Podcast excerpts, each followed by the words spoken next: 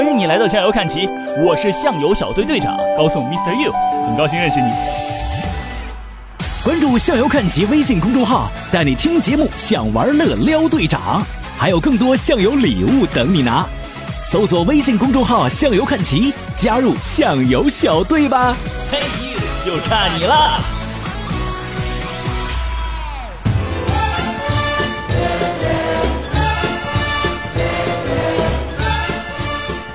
，you，各位好，这里是向游看齐，我是高颂，Mr. You，向游小队队长，怎么样，爽不爽？爽不爽？爽不爽？你就说你爽不爽吧。听过了九期上海迪士尼特辑之后，有没有对上海迪士尼有了特别深的了解呢？哎，当然了，我也透过这个九期的节目，把我去上海迪士尼的体验全部奉献给了各位，真是无私的付出啊，就像妈妈乳孩子一样的那种感觉啊。今天的向游看齐的节目当中，我要。兑现一个诺言，在上海迪士尼去之前，我们在向游看齐的官方微信账号上做了一个推送，有一个卡通猫脸头像举着向游看齐旗帜的一位女性啊，出现在我们的节目当中。当然，大家已经都知道了，那就是窦靖童要来了。望尽天涯，踏遍天下，和我一同发掘内心的自己，看尽万物风景，只需向右看齐。我是利亚窦靖童。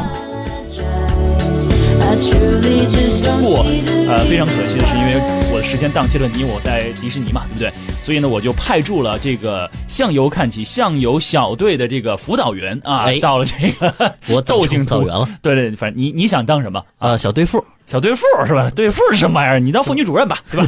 啊，这个默默来去和窦靖童来进进行了一次像交流啊，嗯所以窦靖童怎么样啊？这趟哎，我真的觉得跟窦靖童的交流啊，还是很愉快的啊，毫无违和感。就是他的身上没有那些咱们以前见过那么多明星，嗯，就更觉得他不像那些明星，他好像就是我们身边的一个邻家的感觉。哎，嗯但是大家好像网络上对他的评价是比较高冷，哎，有没有感受到？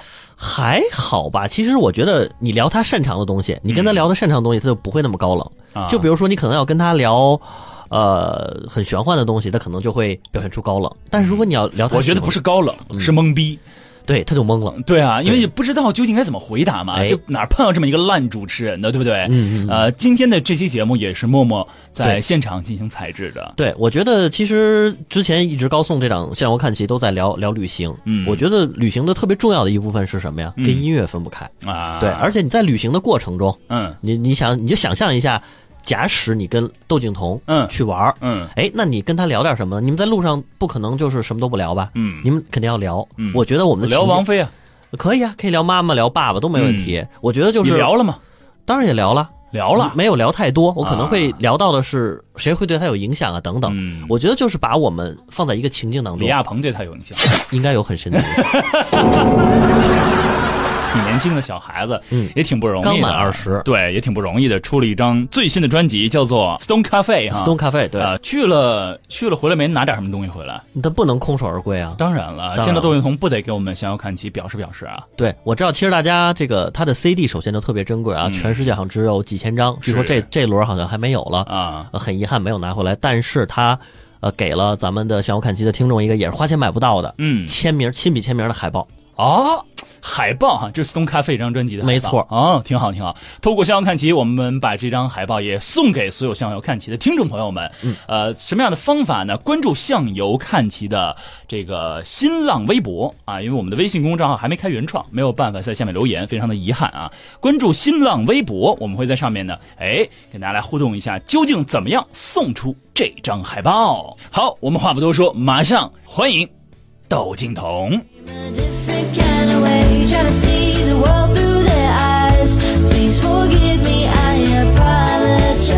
Hello，听众朋友们，大家好，我是窦靖童。聊一个话题，因为我们的节目啊也会去探讨一些关于旅行。我知道你其实也去了很多地方，嗯有没有这样的一个旅游的目的地让你记忆最深刻、非常难忘？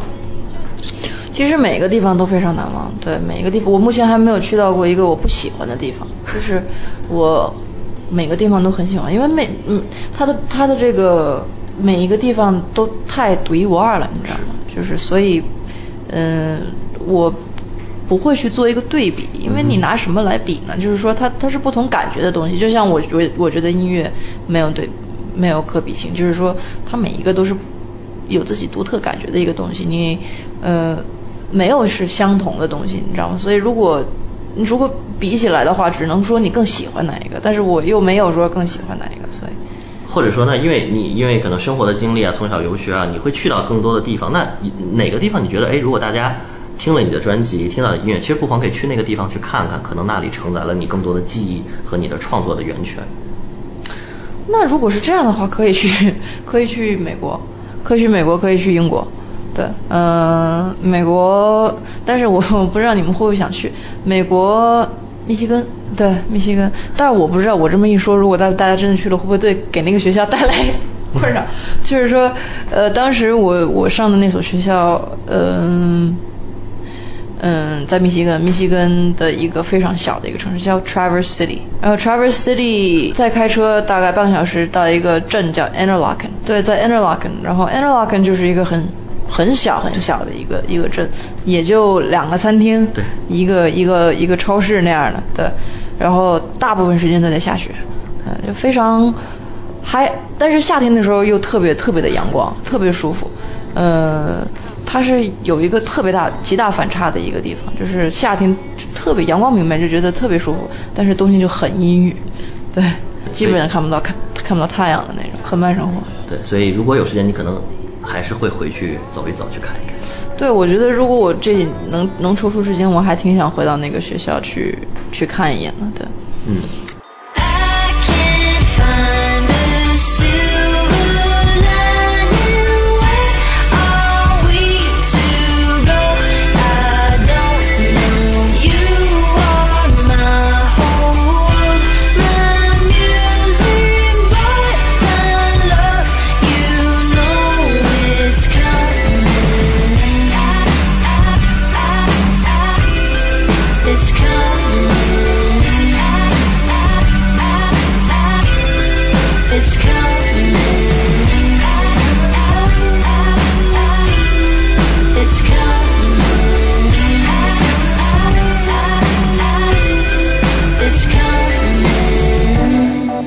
更关注的是，就是你这张专辑的创作的过程。其实今年你十九岁，十九。对，而这些音乐呢，其实是你十六七岁成长过程中创作的。嗯嗯当你再次，因为最近这段时间曝光率很高，然后也会去之前参加草莓音乐节等等。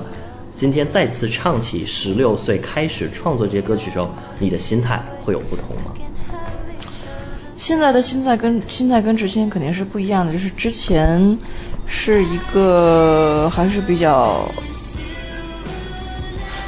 懵懂的一种状态吧。我觉得是，嗯，没有什么底儿去去写的一张专辑。对对对对，那个时候是完全靠对音乐的热爱。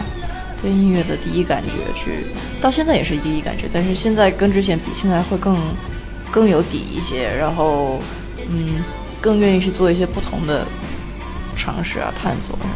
对，嗯，所以你呃，今天在拿起拿起自己十六岁开始创作的这些歌曲，比如说在音乐节去唱的时候，你脑脑子里面浮现的画面，呃，是你当下的对于生活的理解，还是你会回想起啊，我十六岁或者在这个过程中创作时候的画面？应该是回想起之前的之前的画面。对对对，嗯，因为现在现在我不是说不同意之前的那种那种一些想法，而是说就是说，呃，可能某种程度上已经联系不上了，有一点儿。对对对对对，所以不可能是非常以一种非常非常有很深的感触的那种感情去唱这些歌，对吧？对更多的是一种回忆。对对，所以可能当你在啊现场去 live 的时候唱到这些歌，可能你脑脑海中更多的是啊，我当时创作这个歌曲的时候是一种什么样的情景，嗯然后用什么样用当时的心态去表达你当时的歌曲的一种风格。嗯对，其实呃，我还记得我去年如果没有记错的话，去年的五月份，你应该是在内地的首次的音乐节的呃曝光是在平谷的乐谷音乐节。十月份。十月份 10，OK，月份对，十对一的时候，当时那天其实我知道你的家人也去到现场，嗯嗯对你还能回忆起当时演唱之后的一些状态？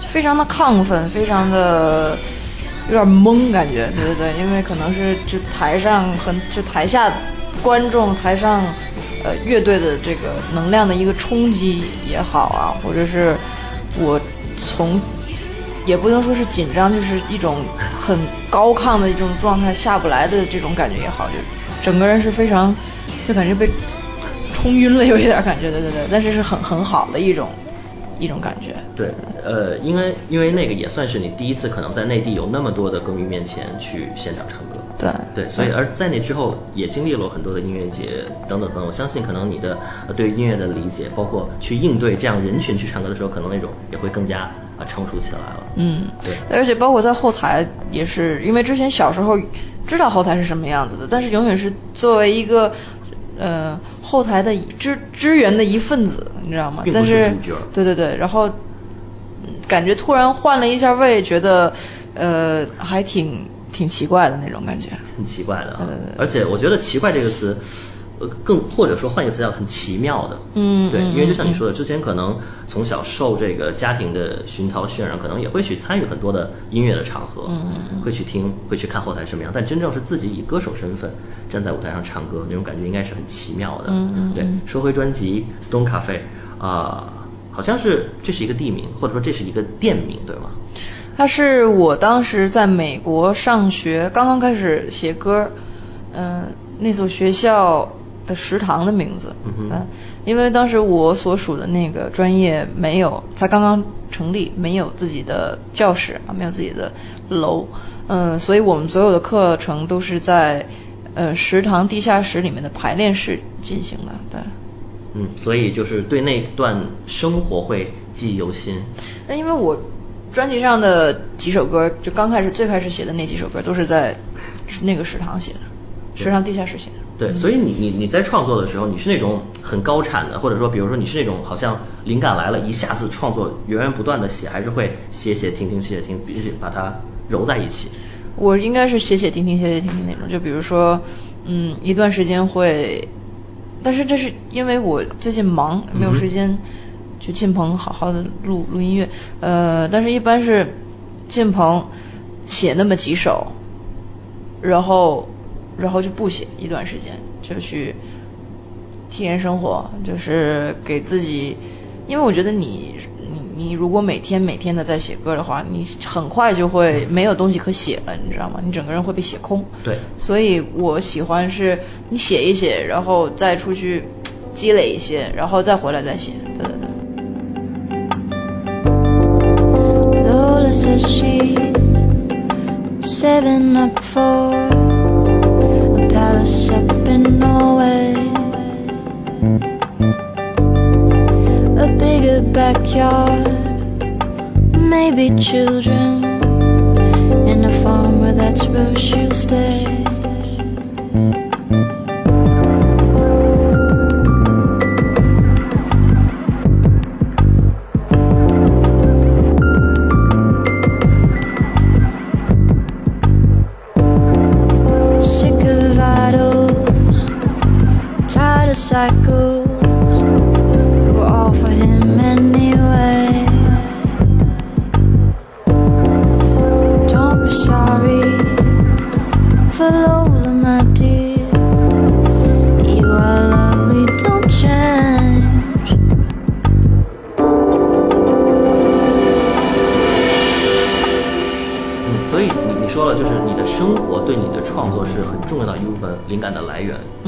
生活以外，比如音乐，你在那段时间会听什么样的音乐？好像或者说这些音乐会对你的创作有一些灵感的迸发吗？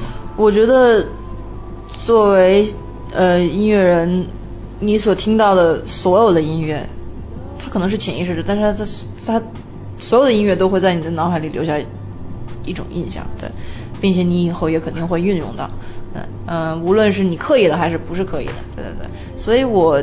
不管是在写歌还是没有在写歌的时候，我都会大量的去听音乐，嗯听不同的音乐，去听寻找不同的音乐，对，因为我觉得，嗯，你写的就是你听的嘛，你对你听什么你就会写什么，那你听的如果过于单一，你写的也会过于单一，对，嗯，因为尤其我是喜欢喜欢编曲，所以我需要听到很多不同风格音乐的一些元素，然后并且运这样才可以运用它到我自己的音乐对，而且集合到不同的风格音乐元素，把它创作、把它编排、排列组合，可能形成自己的一套独特的风格。对，就是你听，其实我觉得其实就是在潜意识里面，你听了大大量的音乐，它在你的这个脑海里面重新组装潜意识里，然后再产出，对，再加上自己的东西再再再产出。对，是一种再加工的过程。对那实际上，呃，像你的家人，呃，对你的音乐的，你觉得他们对你的音乐创作的影响大不大？比如听爸妈的歌啊，或者怎么样？我觉得，即使我觉得我没有办法，就是说把握住这个他他们影响我的度到底是、嗯是是在哪儿，因为我觉得这些东西是完完全全是我不是我有意识的，不可控对，不可控的。它那一方面基因上面肯定是有很大的影响，但是如果说是基因以外的东西，那我就我就没有办法，就是说告诉你是到底有有有有多大影响，对，所以其实这种东西就是潜移默化的。嗯，就是如果在一个完美的世界里面，可能我就不会签公司，可能我就会自己做自己的音乐，然后、呃就这样这么下去旅游啊什么的。但是我觉得，嗯，我不太想要呃依赖。因为就是说，生活在这个世界里，你必须要有一些东西去生存，对不对？对那我需要这么一个过程，就是说给自己，呃，创造这样的东西，就是说我需经济来源也好什么的，这些东西都是我需要的吧。那每一个人都需要，那我也不想要依赖自己的家庭，因为我完完全全可以的，其实对。但是我觉得这样的话，我就会嗯很不自在过的，所以我觉得还是需要这样的去走这么一段路，然后之后等我决定，就是如果有一天我决定我准备好了，我就是我有这个资源去做我任何想要做的事情。对，而且每个人有他擅长的东西，可能你擅长的是音乐创作，擅长的是编曲，甚至是专辑制作。但是比如说在宣传啊，在推广方面，首先你的精力也是有限的，嗯同时你可能也并不擅长这部分的事情，对而且那这次找到的这个合作者又是你。包括家庭非常信得过的，嗯嗯嗯对吧？呃，所以创作是一张全英文的专辑。嗯那呃，华语乐坛，我相信更多的人，嗯可能更希望听到华语的声音。嗯嗯这部分有在进行吗？因为我知道你最近也在，还就已经在创作了。嗯，我是在创作，呃，因为我觉得我可能很多个原因了，就是我觉得一呃，就比如说就这样说吧，一个简短的英文句子翻译成中文，它可能会变得很长。对对对，所以就是想要简单的把一个简单的事情用中文去呈现，其实呃是一件比较困难的事情。对，因为而且中文本身它的这个语言就夹杂着自己的一种味道。对。比较很丰富这个语言，所以嗯，想要直接的去叙述一件事情，嗯，有有的时候是做不到的。就比如说，而且你看，就很多呃很经典的英文歌，你如果把它的 那个句子直接用中文翻译，是很奇怪的，听上去。而且唱出来也不好听。对啊，就像那个，我前几天我朋友跟我说，那个 Coldplay 的 Yellow，就是我画了一条线，我为你为你画了一条线，都是因为你太黄了，就是你这直接翻译过来很怪很怪，很怪，对对对，嗯，还有一个原因就是加上，因为我毕竟是习惯，呃，之前的教育啊什么的，我肯定是习惯呃英文这个这个语言的，对所以我需要一个时间去适应，慢慢再去适应，就是中文的这个需要需要去适应中文的这个语境。语境，对对对。对现在的就是目前我在写的歌，嗯，也不是说很欧美路线，对、嗯我我也说不上来它到底是什么路线，但是就是说，嗯，我希望有一天如果我写中文歌，我是因为想要用中文去表达一件事情而去写中文歌，而不是因为所谓的我是中国人还是怎么样的，所以再去我是才华人才去写这样的歌，因为我觉得这语歌曲的语言不能够定义，就是说就这就是不是 就是中国人做的歌儿，你知道吗？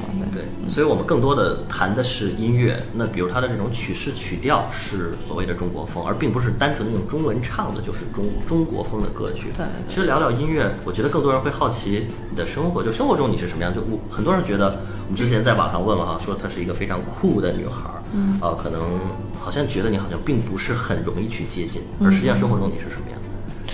其实我的要看要看情况，要看人，就是有一些人我一见了，我就能特别特别，就是很快的就进入状态，很快的就聊起来。但是有一些人，我可能就会需要一些时间，就沉默一段时间才能 才能就是说慢慢的熟起来，就要要看人。对，气场很奇妙。嗯，对对对对对。对，所以呃，其实我觉得这次你在内地算是会集中的见见一圈媒体啊，所以在这个过程中，你是不是也会？我可能会想象说，OK OK，你可能更多的会沉浸在音乐的世界里面，但可能并不会这么的去善于表达。但今天我看到的你就是一个。我非常，我觉得很成熟的，嗯嗯呃，去能够去面对媒体的音乐人了。你是专门，比如公司有给你培训，还是不是？你只是真情的流露了？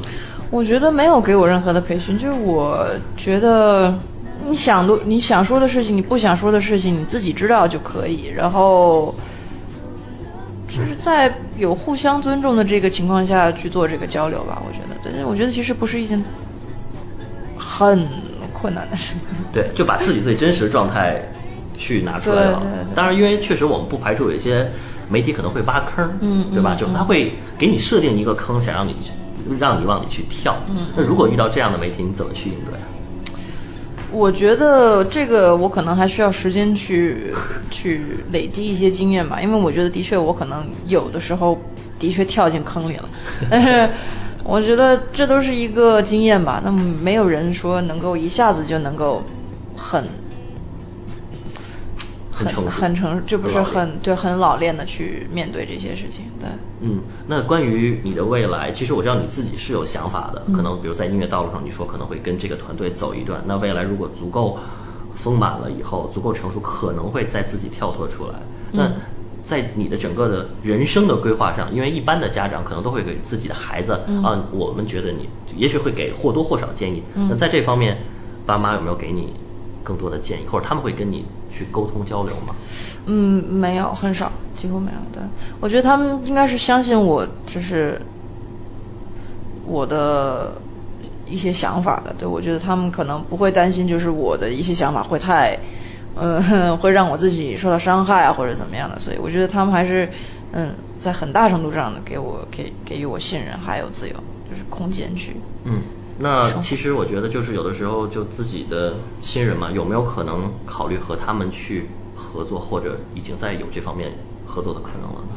音乐上，呃，我觉得这些都还是要顺其自然。就是说我如果有一天，嗯，某某一方提出说要不要试一下，当然没问题的。对我觉得这些都是没问题的，就只是说不需要。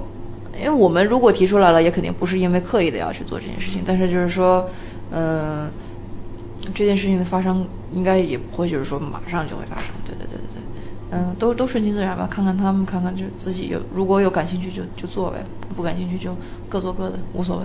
最后一个问题就是说一说接下来的计划，比如说这个一六年有什么想要往去实现的理想和愿望？其实并不是目标，是一种理想和愿望。嗯包括一七年未来是你希望是什么样的？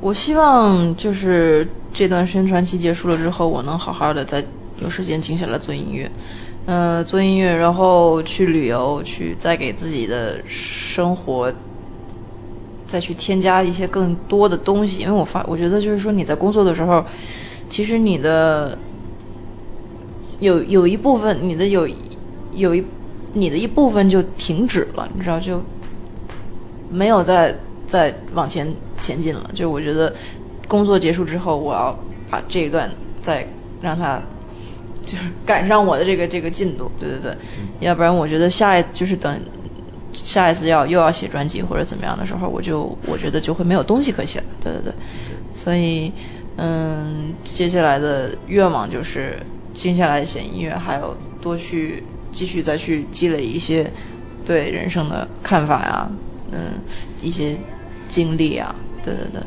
嗯，然后就继续演一些音乐节什么的。对，大部分还是希望能够或者多往外多往外走一走，就是看看，嗯，其他地方会不会也有可以做音乐的可能性。对对对对对，就觉得其实音乐就是我对在哪儿发展啊，其实就是哪个地方能够接受我的音乐，我就去哪儿发展。对，也没有刻意的想要在在哪儿，因为在哪儿发展其实不重要，就做自己喜欢的音乐最重要。就是说我如果大家可能觉得哇，就国际国际化，什么美国、英国好像会很，如果能在那儿做就很很牛什么的，但是其实都。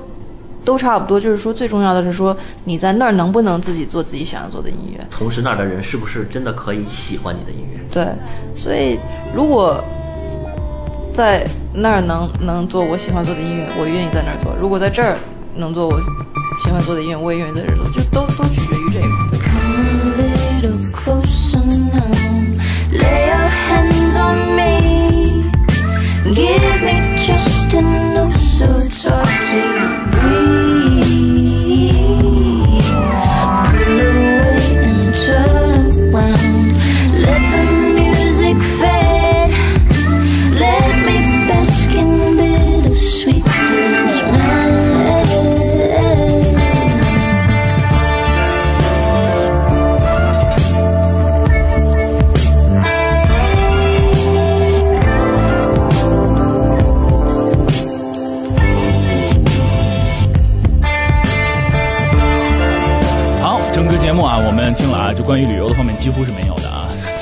很少你。会聊吗？你到底？嗯，我觉得其实本来想是跟他聊，但是我发现其实他更希望的是把自己的音乐传递给我们的驴友。嗯，所以我相信通过这一档节目当中，我们也放了不少窦靖童这张《Stone Cafe》最新专辑当中的一些歌曲啊。是，这张专辑当中好像都是英语英文歌哈。没错，啊，我们也希望可以在更多的音乐节啊、音乐现场、live show 当中看到窦靖童的身影。是呃，无论大家给他身上加予了什么样的光环，我们希望大家可以就是以我是一个歌手啊，一个刚刚出道不久的年轻歌手这样来对待他。呃，歌曲好听不好听，我就丰俭由人吧。啊，你喜欢吗？我还比较喜欢，因为我是年轻人。呃，好吧，啊 啊，今天的逍遥看齐呢，啊，要谢谢默默为我们带来了窦靖童的专访。你在后面呢，我们还还会有很多很多的大牌明星的采访。当然，当然啊，而且我要跟大家说的就是，窦靖童出完这张专辑，他就要去旅行了。啊我特地问到他，我说：“哎，我说你接下来要干什么？”他说：“那我因为我这段时间，他说感觉被掏空了一样，嗯他需要一个旅行，需要一个放松去再写歌。嗯然后我跟他约，我说：“那这次啊、副队长来采访你，你没有见到高颂。”嗯啊，他说没关系啊，他说等我回来，我一定再去向遥看齐，再跟高颂面对面的来，或者我们三个再坐在一起，这回要好好聊聊旅行，果然啊，超过五百万次收听的节目就是不一样，就是有名。对吧？就是要这么大的名气啊！等我们超过一千万，你说是不是能请来王菲？呃，我们努力。好，应该近期你能见到的最大牌，下一次应该是杨幂了，对吧？是啊，呃，期待杨幂看看有没有机会啊，能让她聊个三五分钟。然后如果没有机会的话，为我们录个 ID 吧。嗯，好吧。好，以上就是今天为您带来的向遥看齐，更多的内容可以关注向遥看齐官方微信账号，还有向遥看齐的新浪微博，以及向遥看齐刚刚开通的头条号啊。呃，很多很多的互动方式。然后同时呢，希望可以多多的在这个蜻蜓 FM 上为我们打赏啊。打赏，喜欢窦靖童你也赏我。行了，再次谢谢默默，感谢各位听众朋友的留守和收听，我是高颂 Mr. You，这里向游看齐，下回见吧，拜拜。望尽天涯，踏遍天下，和我一同发掘内心的自己，I dream a different kind of way. 看尽万物风景，只需向右看齐。我是莉亚窦靖童。I truly just don't see the reasons why. 欢迎你来到向游看齐，我是向游小队队长高颂 Mr. You，很高兴认识你。关注“向游看齐”微信公众号，带你听节目，想玩乐撩队长，还有更多相游礼物等你拿。搜索微信公众号“相游看齐”，加入相游小队吧。嘿，就差你了。